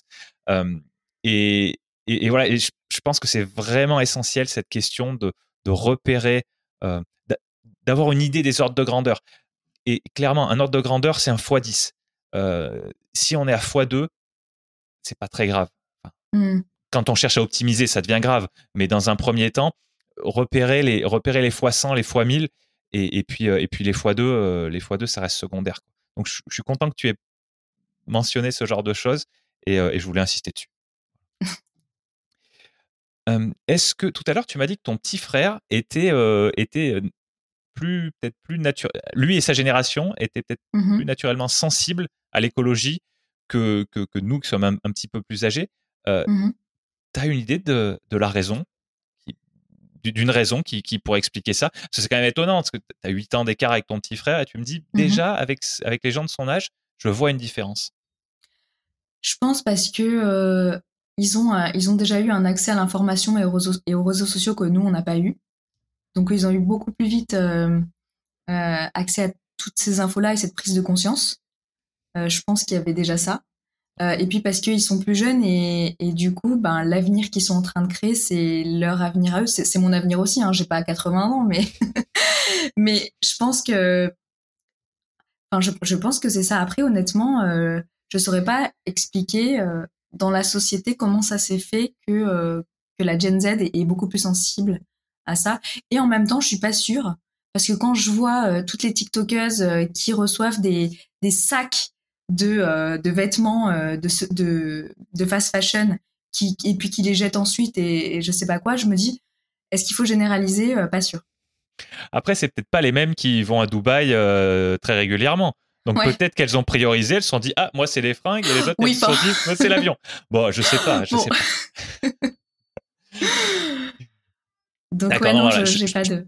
Bon mais je te posais cette question au cas où parce que parce que moi dès qu'il y a un, dès qu'il y a un changement brutal, tu vois pareil un contraste euh, comme je te disais tout à l'heure quand il y a un, contraste important, euh, c'est-à-dire une, une, une, une, variation d'un facteur en fonction d'un autre qui, qui lui a très peu varié, je trouve ça très étonnant. Et, quand j'arrive à, comprendre une raison qui peut se cacher derrière, je, voilà, je trouve que ça m'aide à comprendre le monde. Euh, mais bon, on, on répondra peut-être pas à cette question précisément aujourd'hui, mais, euh, mais, mais au, moins, au moins on en aura un petit peu débattu. Voilà. Euh, je voulais te demander aussi tout à l'heure, tu m'as parlé, donc bon, je saute un petit peu hein, d'une question à une autre, mais, mais voilà, j'ai des questions que je veux te poser, alors je les pose. tu m'as parlé de design thinking tout à l'heure. Tu as dit, on, peut, on peut se faire un design thinking euh, soi-même. Est-ce que tu peux nous parler un petit peu de cette, cette procédure et, et, nous expliquer euh, euh que on a beaucoup parlé de la question du design en général, donc le design thinking, vu le terme, je pense qu'on on peut être dans, dans le domaine là. À quel point est-ce qu'on, ou dans quel cadre est-ce qu'on peut utiliser cette, euh, cette méthode pour, pour s'améliorer ou pour améliorer les choses de, de notre quotidien, de notre environnement? Euh, alors le design thinking, c'est plutôt une méthode qui est utilisée euh, lors des ateliers euh, pour vraiment faire émerger des idées puis converger vers une solution. Mmh donc alors pour l'appliquer à, l'environnement, alors là je, je, ne sais pas vraiment, mais en, peut-être que tu peux préciser. Bah alors quand, on peut-être qu'il y a déjà beaucoup de ressources qui existent et qu'on n'a pas besoin forcément de, brainstormer sur, euh, sur les possibilités, qu'il suffit de prendre une liste et, euh, et, de la décrire, par exemple, par rapport à, nos gestes climat ou euh, certaines choses, certaines questions qui vont être posées dans, dans le questionnaire vont nous mettre le doigt sur, sur certaines choses qui est possible de faire, mmh sur The Good Habits également. donc peut-être qu'il n'y a pas forcément cette, cette, cette ça, ce qu'on dire, cette n'est pas obligé de faire ça soi-même, mais euh, voilà, ok. Donc c'est ça la différence majeure pour toi? C'est euh, design thinking, c'est vraiment un processus plus euh, plus décorrélé de, de, ressources où on essaye de où on essaye de réfléchir de manière un petit peu introspective? Oui, pour moi le design thinking, là c'était vraiment hors du hors du contexte. Hein. Pour moi c'était vraiment ça c'est des choses qui sont utilisées plutôt d'ailleurs en collectif pour pour trouver des solutions à des problématiques données. Donc euh, non, si tu parles vraiment de comment tu, tu réfléchis à, à, ta démarche, toi, individuelle, pour changer, euh, je pense que la manière de, de faire, c'est vraiment déjà de prendre conscience, déjà de réfléchir à sa propre consommation et à tout ce qu'on possède et, à comment on consomme. Euh, c'est déjà la base. Euh, Aujourd'hui, il y y a un petit peu un, une manière de, de se comporter, c'est que les gens enfin, la tendance, euh, généralement, c'est qu'on ne réduit pas sa consommation, mais on consomme éco-responsable à la place de ce qu'on consomme euh, normalement. Ok. Tu vois, donc on reste dans une ultra-consommation, sauf qu'au lieu d'acheter un pull Zara, on va acheter un pull éco-responsable. Sauf qu'en fait, on n'a pas forcément besoin non plus de, de consommer autant. Donc Hmm. avant de changer quelque chose par une version éco-responsable, Ouais. peut-être se dire, est-ce que j'ai besoin de cet achat-là? Hmm. Ouais. Encore, Et ça, encore moi, la- bien, j'aimais bien le, le- le livre de l'art de la simplicité de Dominique Laureau, euh, qui permettait un peu de se poser et de se dire, euh, est-ce que j'ai besoin de, de se remettre un peu en conscience et de, et de réfléchir à, à notre propre consommation. Hmm. Encore une fois, la, la question euh, entre le minimalisme et l'éco-responsabilité. Ouais. Donc, pour toi, l'idéal, c'est de cumuler les deux. Mais tu te dis que dans beaucoup de cas, dans, enfin, je sais pas, dans beaucoup de cas, c'est ma, ma question en fait. Dans un certain nombre de cas, commencer par des questions plutôt autour de sa consommation et, potentiellement de tendre vers une sorte de minimalisme avant de, avant de se poser les questions de l'éco-responsabilité? Ou est-ce que ça dépend vraiment trop des gens? Euh, non, moi je pense que moi je pense qu'il faut vraiment. Ouais. Il faut vraiment commencer par euh, prendre conscience euh, des bases. Parce que tu vois, il y a, il y a, il y a, hum, je, te, je te donne l'exemple de l'effet rebond de Vinted. Aujourd'hui, tu as plein de gens qui se disent moi je suis éco-responsable parce que je suis sur Vinted. Sauf qu'en fait, du coup, ils sont ils se disent ouais, vu que je peux revendre sur Vinted et que c'est de la seconde main, bah en soi euh, c'est pas grave si j'achète ce haut-là et qu'il me va pas et que finalement il me plaît pas, je le mets pas, je le revendrai sur Vinted. Sauf qu'en fait, du coup, il n'y a pas d'économie circulaire. Tu fais rentrer un vêtement qui est neuf et tu le Mhm. remets dans Vinted. Donc au final, ça ne fait que faire rentrer des choses. L'économie circulaire, elle se fait si tu prends quelque chose qui était déjà de seconde main et que tu le revends Ah oui, oui. de seconde main. Et là, en fait, y a un- du coup, avec Vinted, il y a une surconsommation qui est en train de se créer, où on consomme de plus en plus de choses parce qu'on se dit c'est pas grave, au pire je le mets sur Vinted et ça déculpabilise parce que c'est de la seconde main. Ouais. que c'est pas ça euh, l'éco-responsabilité et l'économie circulaire. Tu vois ce que je veux dire? Ouais, Il y a très plein, bien. il y a plein de choses comme ça où c'est t'as l'impression euh, que euh, tu es dans une démarche de sobriété alors qu'en fait tu es encore dans la, la surconsommation. Et, tant que tu n'as pas pris conscience de ça, c'est compliqué de, tendre vers euh, l'éco-responsabilité. Mhm. C'est important ce que tu mentionnes. C'est un, effet pervers d'un, de, quelque chose qui a, un, objectif positif au départ, mais comme, comme souvent, il y, y a souvent des, il y a souvent, comment dire, tu, tu parlais d'effet rebond autrement ou voilà. Donc j'ai, plus Ouais, le terme ça. que je voulais employer, mais, mais ce, ce genre de, on a un, enfin, on va mettre en place quelque chose avec un objectif, sauf que derrière, ça va entraîner une conséquence qu'on anticipe plus ou moins bien. Euh, et puis, en voulant corriger cette conséquence, on va avoir encore une autre conséquence. Et, et- et d'avoir conscience que c'est possible, en tout cas, si possible, d'avoir conscience de, de, ces, euh, de ces conséquences, c'est quand, Mhm. même, euh, c'est quand même une très bonne chose. Et, et tout ça, du coup, ça, cette modification de, de l'usage de Vinted se fait parce que c'est des comportements humains. C'est des Mhm. usages qui se créent qui n'étaient pas prévus. Donc, une fois de plus, partir de euh, comment fonctionne l'humain, c'est quand même la base. Non, mais c'est très clair. Tu as employé le terme de collectif tout à l'heure. Et justement, euh, je pense qu'il y a des choix qui se font vraiment en individuel. Mhm. Puis il y en a d'autres qui sont plus durs à faire euh, euh, vraiment dans son coin. Par exemple, quand on est chez soi euh, et qu'on vit pas seul, il y a des choix qui doivent se faire en petit collectif, donc de 2, Mhm. 3, 4, 5 personnes, je- peu importe. Est-ce, que, est-ce que tu peux me parler un petit peu de ça Est-ce que, est-ce que tu, tu as réfléchi à cette question-là de, des choix qu'on fait vraiment seul et qu'on peut se permettre de faire seul et des choix qu'il faut faire en collectif? Euh, alors, ça dépend de quel type de choix tu parles. Moi, je sais pas si je comprends bien ta question, euh, mais tu vois, par exemple, euh, il y a des choses qui sont faciles à faire, des choix qui sont faciles à faire quand tu es seul parce que tu ne dépends de personne et tu n'as pas vraiment de contraintes. Et tu as des choses que tu es obligé de faire différemment. Par exemple, quand tu as une famille, tu peux pas forcément prendre le temps de, euh, je sais pas, faire ta lessive en do it yourself, aller dans une laverie pour ne pas posséder ta machine à laver, aller à vélo quelque part parce que non, tu dois déposer tes enfants à l'école. Pour moi, c'est plus ça. C'est que c'est il y a des du coup ça quand tu es en collectif, ça rajoute aussi des contraintes que tu n'as pas quand tu es seul.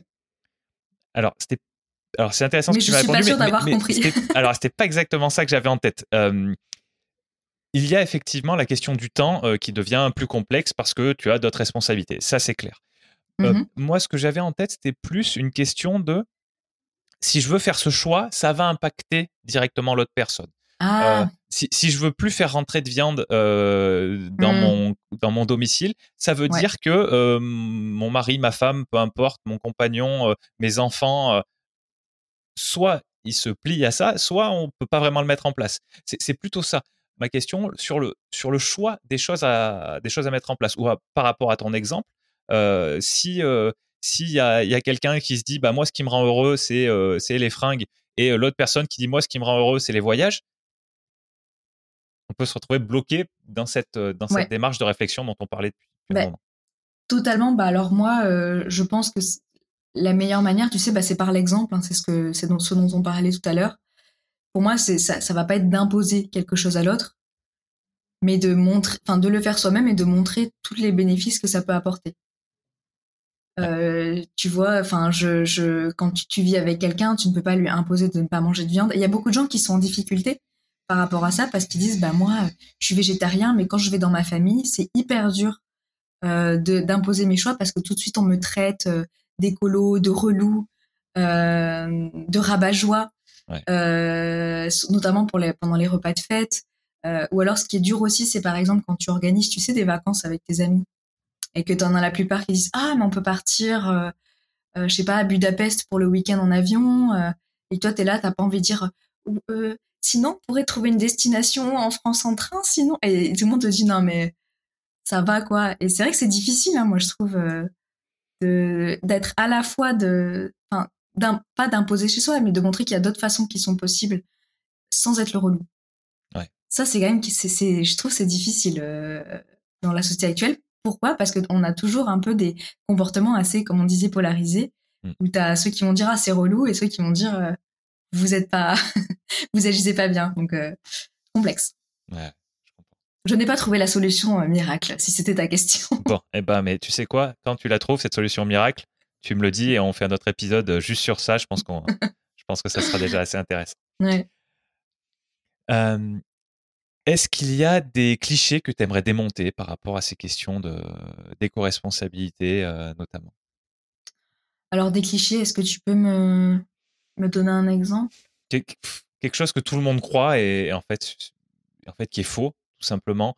Euh, Est-ce que ça peut être, je sais pas moi, bah, par exemple, euh, tu m'as dit tout à l'heure, euh, acheter une tomate au, au mois de janvier, euh, c'est c'est grave, ça se met sur, ça- entre guillemets, c'est grave, voilà, pour l'environnement, au même au même niveau que de faire un Paris-Marseille en avion.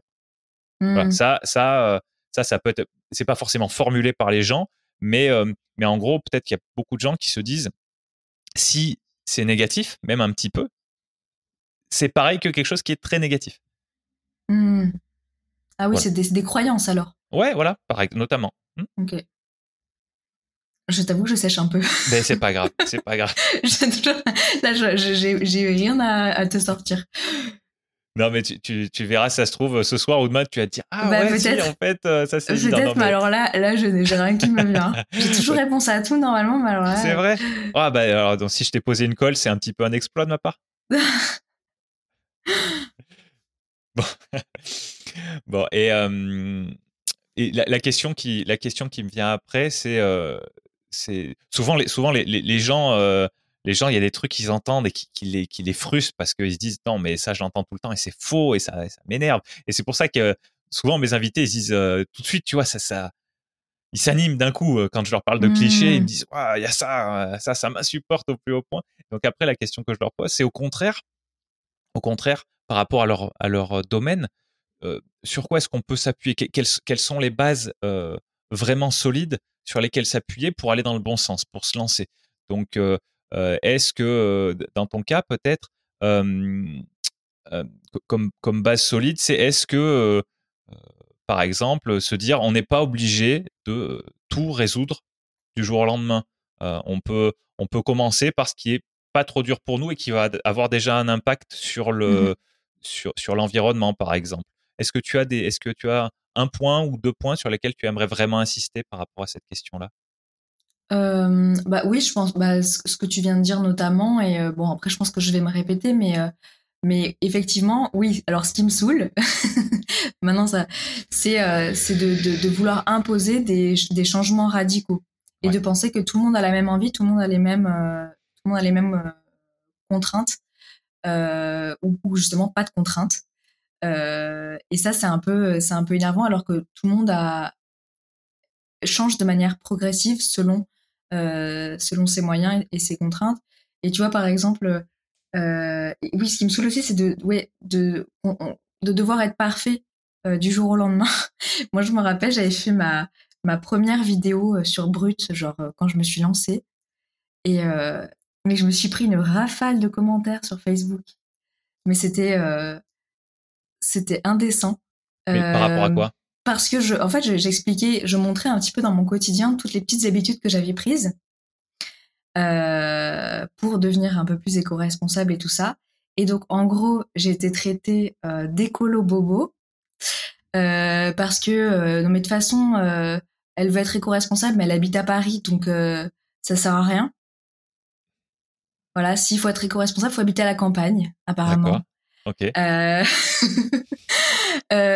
non, mais elle a, elle a une télé chez elle et un smartphone.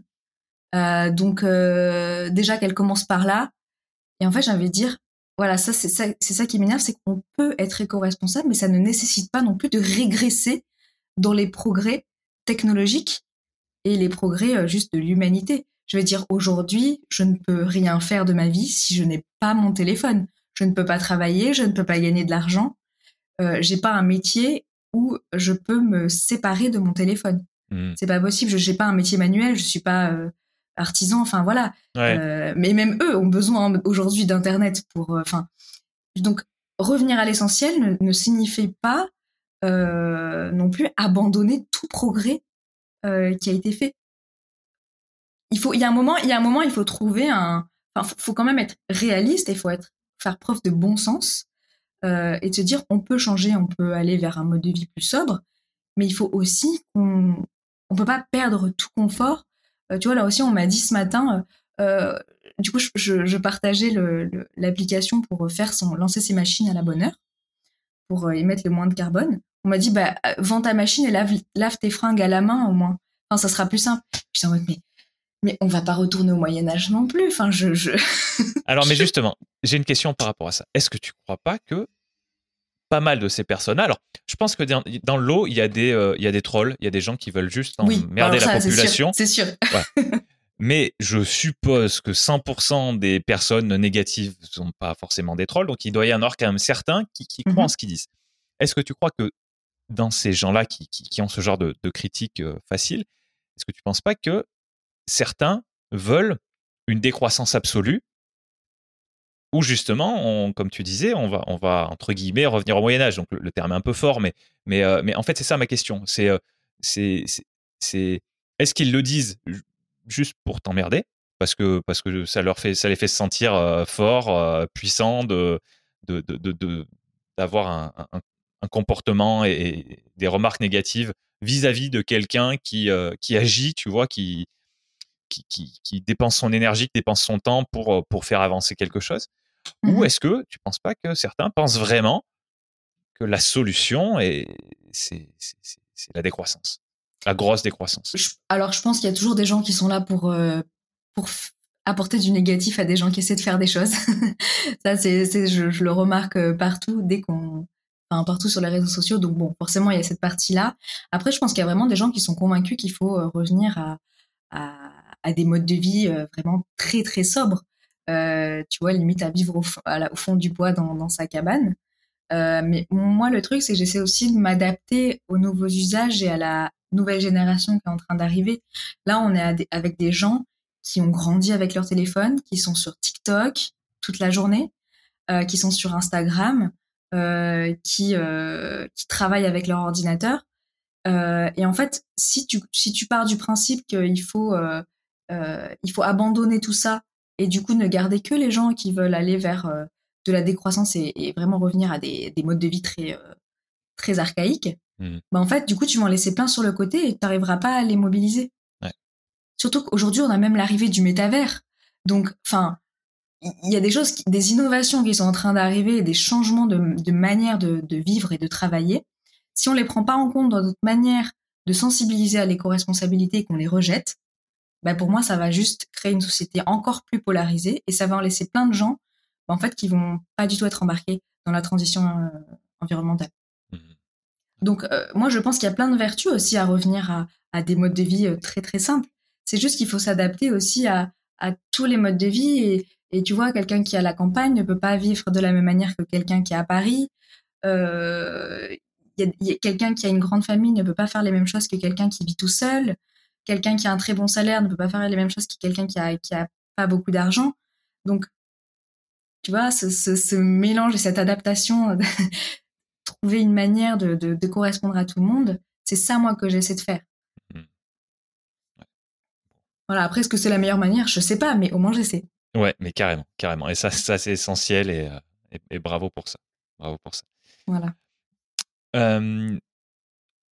J'avais une remarque à, faire. Tu vas me dire si ça te parle parce que c'est c'est un élément qui est assez essentiel de mes réflexions personnelles par rapport à moi, ce que je mets en place, donc indépendamment de, de l'éco-responsabilité. Hein. C'est beaucoup plus large encore, j'ai envie de dire. c'est le fait de modifier son environnement pour que ce qu'on veut vraiment faire, ce soit le plus facile. Donc, euh, je te donne un exemple bateau qu'on doit tout le temps entendre, je suppose. Euh, c'est faire le choix de ne pas acheter de malbouffe quand on est au supermarché, donc faire un, petit effort à ce mmh moment-là pour après ne pas en avoir dans ses, dans ses tiroirs, dans ses placards et y être confronté en permanence. Et donc, que, que, que la chose la plus facile, c'est de, de manger une pomme, j'en sais rien, je dis n'importe quoi, c'est de, de, manger une pomme par rapport au fait de se dire ah ben non, il faut que je sorte, il faut que j'aille au supermarché pour m'acheter un pour m'acheter un gâteau ou pour m'acheter un truc comme ça. quand je quand, quand j'entends parler de, de, du design au service de l'éco-responsabilité, par exemple, c'est c'est ce que j'entends. C'est-à-dire, c'est vraiment changer son environnement direct. Alors quand je parle d'environnement, c'est ce qui nous entoure nous euh, en tant qu'individus. Je parle pas de je parle pas de l'environnement au sens large du terme, de, la santé de la planète. Mmh. C'est changer notre environnement direct pour que la bonne chose, ça soit également la chose la plus facile. Alors effectivement, mais alors là, dans ce que tu dis toi, c'est à la personne de créer son environnement. Pour moi, quand je disais dans le design, c'est les, les, les, marques et les produits et les services qui vont créer des choses pour faciliter, du coup, pour, pour que notre comportement à nous se tende vers une pomme plutôt qu'un qu'un Mars. Oui. Là, toi, ce que tu es en train de me dire, c'est que la personne d'elle-même, euh, intentionnellement, euh, se crée un environnement euh, qui est qui va du coup empêcher de, enfin, se créer son propre sa propre manipulation pour agir de, telle manière. Exactement. Euh, ah, bah, alors là, euh, ouais, bah, il, ta question du coup, c'est quoi? C'est qu'il faudrait que la, la personne. Euh, comment la personne peut le faire? C'était alors, c'était, j'avais pas vraiment de questions spécifiques par rapport à ça. C'était plutôt une réflexion et, l'envoyer et voir comment elle rebondissait sur toi. et, en fait, et, moi, j'ai déjà j'ai déjà un, un, vrai gros début de réponse. C'est que toi, tu te focalises sur ce que peuvent faire typiquement les entreprises pour, c'est ce que je viens d'entendre, hein, donc tu vas me dire si, j'ai bien mmh, mmh, mmh. compris, ce que peuvent faire les entreprises pour justement faciliter le bon choix. Euh, moi, ce qui m'impacte le plus, parce que parce que c'est là où j'ai du pouvoir, c'est sur mon propre comportement. Et éventuellement, tu vois, je, vais échanger avec des gens autour de moi pour en parler, ou je peux, je peux en parler, tu vois, d'un principe fondamentaux et, toucher des gens que je connais pas forcément. Euh, et j'ai en tête une autre, euh, un autre acteur c'est l'État. Euh, c'est l'État qui augmente les taxes sur les cigarettes, par exemple. Pour moi, on est, enfin, comme je le comprends, on est exactement dans la même veine que ce dont tu me parles depuis le début et que ce dont je parle moi euh, tout de suite par rapport aux individus. Donc, ce que je comprends, c'est que l'idée reste la même, c'est juste qu'elle est euh, mise en place par différents acteurs. par l'État, par les entreprises ou par les individus Est-ce que tu penses un peu de la même manière que moi ou est-ce que tu as, c'est ça après oui c'est ça. Bah en fait n'importe qui peut modifier les comportements que ce soit l'État ou des entreprises ou euh, euh, après il y a différentes manières de faire. Tu vas voir la, la manière un peu euh, d'oppression tu vois où on va te on va un peu te, te, mettre le bâton derrière genre bah si tu fais pas ça tu vas être taxé ou tu vas avoir des, des des amendes ou peu importe. Mmh puis tu as d'autres façons qui vont un peu du domaine du nudge, tu vois, qui vont t'inciter à faire des choses sans, sans t'en rendre compte et de manière un peu plus ludique. Tu sais, ça un petit peu comme les, ce qu'on voyait dans les métros, genre tu sais, les, les, ils avaient mis des, des touches de piano sur les marches euh, du métro. Euh, et elles, elles, elles sonnaient pour inciter les gens à utiliser l'escalier plutôt que l'escalator pour leur faire faire du sport. Ah, j'avais pas vu ça, mais je trouve ça très cool. Voilà. Et donc, euh, ou ça, ou alors par exemple la petite mouche posée dans l'urinoir mm. pour inciter les mecs à, à bien viser la mouche.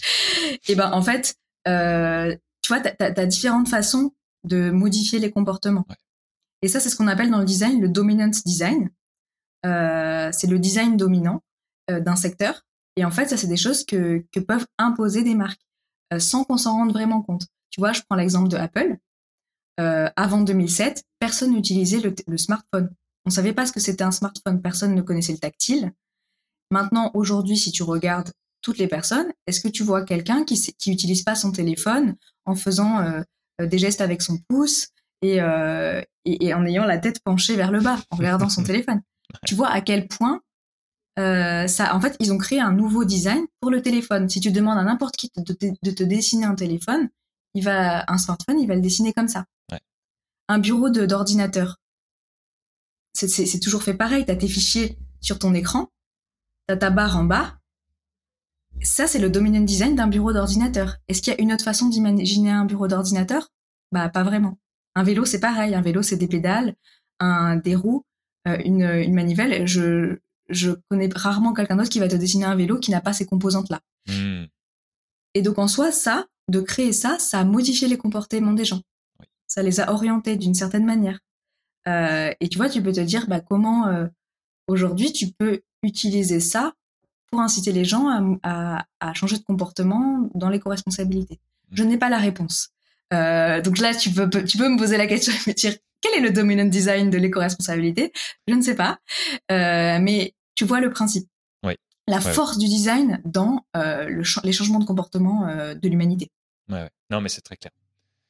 C'est très clair ta plateforme, elle, elle, elle se focalise plutôt sur les particuliers, du coup, d'après ce que j'ai compris, ou est-ce que tu te dis, euh, ça va me permettre aussi de toucher peut-être des chefs d'entreprise ou des décideurs au sein d'entreprise Comment tu vois les choses par rapport à ça? Parce que là, c'est vrai que tu viens de me parler des entreprises qui avaient un, impact potentiel très fort mmh sur, sur cette mission dont tu me parles aujourd'hui. Donc voilà, comment tu, comment tu vois les choses? Alors, les entreprises, elles, elles ont un impact sur la manière dont elles adaptent leurs services pour orienter les comportements. Donc ça, c'est pas mon expertise à moi. Moi, mon expertise, c'est vraiment de comment je, je change les comportements au niveau individuel et je, je sensibilise à, ces sujets-là. Donc effectivement, moi, la plateforme, elle est en B2C. Donc en fait, c'est fait pour euh, n'importe qui euh, qui a envie de changer. Mais effectivement, il y a des entreprises aussi qui euh, m'ont demandé si ça existait, par exemple, pour créer des communautés internes d'entreprises pour sensibiliser les collaborateurs à ben, des comportements vertueux et plus euh, respectueux de l'environnement. On ne pas sur vraiment la stratégie de l'entreprise, comment elle va adapter ses services et ses, produits, mais plus au niveau euh, du comportement des, collaborateurs. Mmh. Et c'est quelque chose que tu veux développer de plus en plus, ça, ou tu vas laisser euh, Je pense que je, ouais, je pense que je vais le développer et voir selon la demande des entreprises je pense qu'il y a un gros enjeu aujourd'hui sur euh, comment on sensibilise les collaborateurs sur la sobriété énergétique, sur euh, leur manière d'utiliser euh, l'électronique, enfin les appareils. Ça me, ça me semble essentiel. D'accord. Super, super. Est-ce que tu as des ressources à conseiller en plus de, des deux ou trois que tu as déjà mentionnés des, ressources, donc quand je parle de ressources, c'est livres, site internet, chaîne YouTube, podcast. Alors, je peux conseiller mon TEDx. ah bah carrément carrément. Euh, du coup, bah, c'est euh, le design a-t-il le pouvoir de rendre l'humanité éco-responsable? Euh, Donc c'est sur YouTube. Et après, sinon, il y a un livre vraiment qui m'a beaucoup inspiré de Thierry Libert, qui est membre au, au CESE, qui, qui s'appelle Des vents porteurs, comment mobiliser pour la planète. Et en fait, il est expert en communication environnementale et, il montre qu'en fait, aujourd'hui, bah, tout ce qu'on a créé, ça n'a pas à mobiliser. parce que, bah, pour les, notamment les raisons que j'ai expliquées. donc lui, il apporte vraiment sur une expertise de communication. Moi, j'ai apporté un peu un angle design, mais vraiment, je me suis beaucoup inspirée de ses travaux et je trouve que c'est vraiment, vraiment hyper intéressant. Et je crois qu'il a participé au nouveau, euh, euh, à la nouvelle étude sur la, la communication responsable de l'ADEME. Euh, donc, je pense que, est assez, qui est assez intéressante. Donc, je, je t'enverrai les liens. Super, parfait, parfait.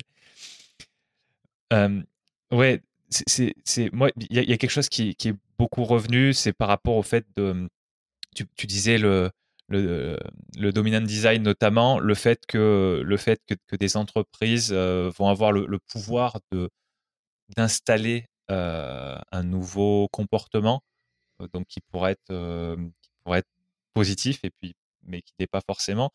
un qui par rapport à par rapport à l'écologie, qui, qui, moi m'a, beaucoup parlé et en fait une entreprise dont je suis fan depuis un petit moment et, je pense que ça vaut le coup qu'on la cite dans cette dans cet échange parce que parce que pour, enfin moi comme je comprends, elle va vraiment dans, dans la même idée que, que, ce que tu portes depuis le début.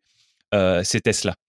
Euh, Tesla qui, euh, qui, qui, est, qui est arrivé, qui a dit ben moi pour, pour, pour faire pour réduire le pour réduire les, les gaz d'échappement typiquement parce que ça, ça, ça marche à fond et globalement le l'utilisation de, de, pétrole hein, pour faire simple mmh on va proposer une voiture électrique, mais on va pas la vendre en disant euh, vous allez sauver l'humanité, vous allez sauver l'environnement. Ils ont dit on va créer une voiture électrique qui sera plus rapide, plus silencieuse, plus euh, euh, et, qui aura quand même une bonne autonomie. Et, eux, clairement, ils ont amené tout le tout le monde de l'automobile vers l'électrification beaucoup plus vite que s'ils n'avaient pas existé.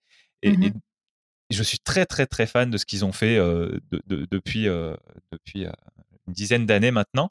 ouais, donc je voulais mentionner ça parce que ça me ça me fait vraiment penser à ce que tu à ce que tu expliques depuis un moment. C'est une illustration, ouais, effectivement. Et, et je pense aussi donc pas forcément c'est un petit peu à part, mais je pense à Decathlon aussi dans sa manière de modifier les comportements. tu vois, aujourd'hui, enfin l'être humain a besoin de renouveau et d'acheter sans cesse des nouvelles choses. Tu vois, ça fait partie un peu de notre fonctionnement, c'est qu'on a toujours envie d'avoir euh, des nouveaux, des nouveaux habits, etc., des nouveaux équipements. Et tu vois, eux, au lieu de rester dans un modèle où ils te vendent un produit et tu le gardes, bah là, ils sont en train d'imaginer un système de location. Donc en fait, ils repensent vraiment leur business model. Et, tu vois, c'est en ce sens que je te parlais de, des marques qui sont obligées de se réinventer pour répondre à, pour enfin orienter le comportement des gens. Ça, c'en est un exemple.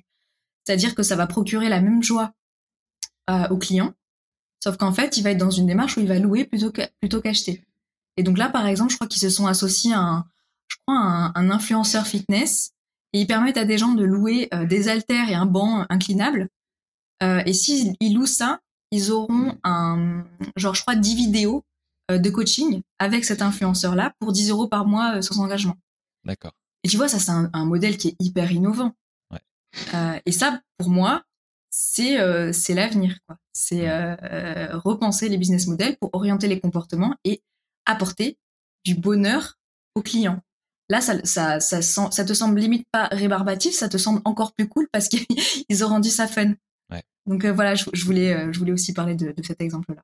Bon, bah super, bah ça, nous fait deux exemples vers, la fin, vers, vers, la fin de notre épisode qui, qui illustrent bien ce que tu mets en avant et, et je, voilà, je trouve ça, je trouve ça chouette que qu'on puisse avoir quelque chose de concret en tête, mmh euh, parce que c'est vrai que des fois c'est un petit peu ça qui est difficile, et notamment par rapport à par rapport à l'éco-responsabilité, c'est l'absence de concret, c'est ce que tu nous as dit depuis le début. Donc euh, si on peut insister un petit peu là-dessus, c'est une bonne chose. Et en, plus, là, on est déjà à peu près 1h30 1h30 d'épisode. Donc les gens qui sont là, euh, ils t'ont bien écouté depuis le début, et donc on, on, essaie de continuer de leur apporter de la valeur. Ouais qu'est-ce que les auditeurs peuvent faire, les auditeurs et moi, qu'est-ce que nous, on peut faire pour ta cause? Oh bah alors ce que vous pouvez faire, bah, déjà pour vous, vous pouvez déjà aller calculer votre impact sur nos gestes climat. Je fais la pub qui est même pas pour moi en plus, donc mais je pense que c'est assez essentiel. Et puis après, ben pour tous ceux qui ont envie de, de trouver des petites astuces et d'être un peu guidés dans cette démarche euh, éco-responsable, bah, de venir vous inscrire sur thegoodhabits.fr, euh, de me suivre euh, sur LinkedIn parce que je partage pas mal de, contenu, autant sur mon projet que sur l'éco-responsabilité et le design en général. Euh, et puis, je suis aussi présente sur Instagram, donc The Good Habits tiré du bas. Voilà.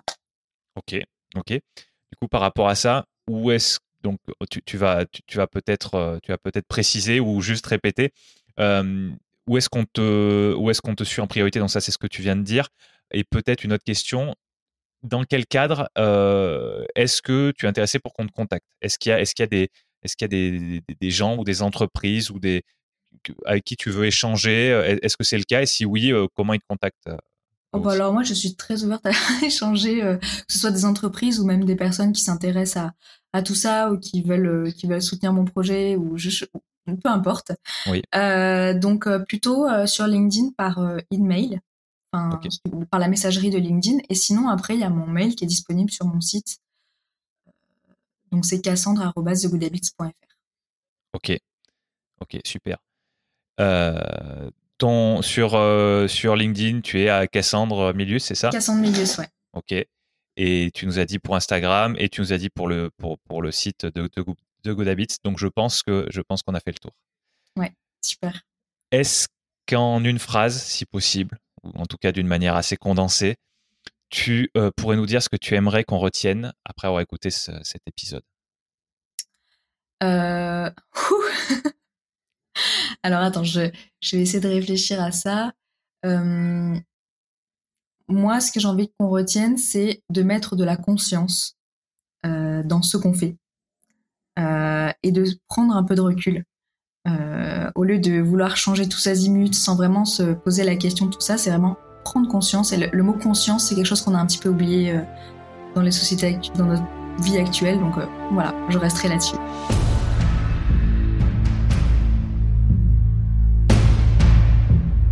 Merci cher auditeur d'avoir écouté cette discussion jusqu'au bout. Tu peux retrouver les notes de chaque épisode sur le site alexandrepenot.fr slash podcast. C'est alexandre, P-E-N-O-T.fr slash podcast. Ces notes contiennent notamment le moyen de contacter l'invité et les références qu'il ou elle a mentionnées. Sur cette même page, tu trouveras les vidéos de tous les extraits marquants de l'épisode, ainsi que la version vidéo de l'épisode complet. Si tu veux aider ce podcast à continuer de se développer, tu peux t'abonner sur ta plateforme d'écoute préférée et y laisser une évaluation positive. Tu peux également me parler directement depuis le formulaire de contact de mon site pour me dire qui tu es, comment tu as découvert Principes fondamentaux et éventuellement qui tu penses qui ferait un bon invité. Évidemment, ce qui aide le plus, c'est que tu recommandes ce podcast à des personnes que ces discussions pourraient intéresser. A bientôt pour un nouvel épisode de Principes fondamentaux.